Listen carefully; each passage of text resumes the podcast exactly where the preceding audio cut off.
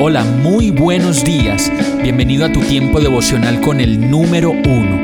Qué alegría saludarte con la certeza de que Dios está obrando en tu vida su perfecta y buena voluntad, ya sea porque estás aprendiendo de un momento difícil o porque estás disfrutando de su amor a plenitud con paz y tranquilidad. Llegó la hora de tomar tu Biblia, pues de seguro Dios te va a hablar, te va a reconfortar y lo mejor de todo, te va a dar las respuestas que estabas buscando. ¿Qué esperas? Vamos, súbete de una vez en este pequeño pero eterno vuelo devocional con destino al cielo. Y el mensaje de hoy se llama ¿Qué hay en tu mirada? Hechos 14, 8, 10 dice, mientras estaban en Listra, Pablo y Bernabé se toparon con un hombre lisiado de los pies.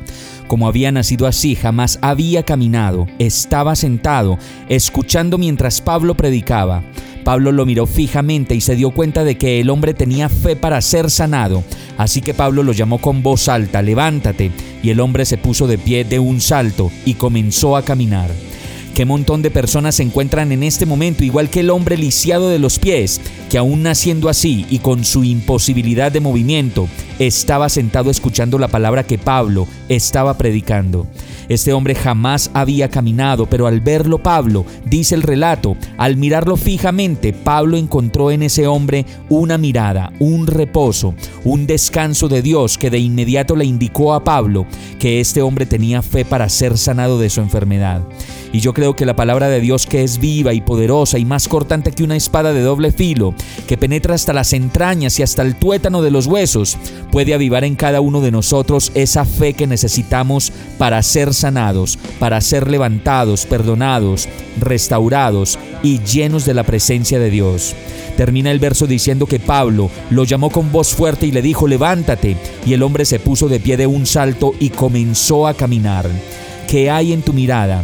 una capacidad para ver la fe que hay en las personas que te rodean o una fe inconmovible que sin duda muestra en tus ojos una pureza clara que te permite llenarte de fe aún sin ver que las cosas sucedan. Vamos a orar. Amado Dios, Qué dicha tenerte a mi lado y qué maravilloso es poder entender que la fe viene por el oír tu palabra. Y por eso mismo quiero que tu palabra cada día esté mucho más o mejor aún completamente anclada en mi corazón, en mi pensamiento, en todo mi ser, pues no quiero perderme nada de ti. Y solo quiero estar impregnado de ti ya sea para darme cuenta de la fe que hay en las personas a mi alrededor o para que yo mismo reciba de ti todo el tiempo tu protección, tu cuidado, tu sanidad y tu incomparable gracia. Y todo esto te lo pido y oro a ti en el nombre de Jesús. Amén. Hemos llegado al final de este tiempo con el número uno. No te detengas, sigue meditando durante todo tu día en Dios, descansa en Él, suelta los remos y déjate llevar por el viento suave y apacible de su Santo Espíritu. Solo compártelo con quien lo necesite y ames. Hoy, de la mano de Dios, todo será un gran día. Para más información visita nuestra página www.iglesiabierta.com o llámanos al 313-334-0116. Oramos y rogamos para que cada día te enamores más de Dios y para que no pares de pasar todo tu tiempo con el número uno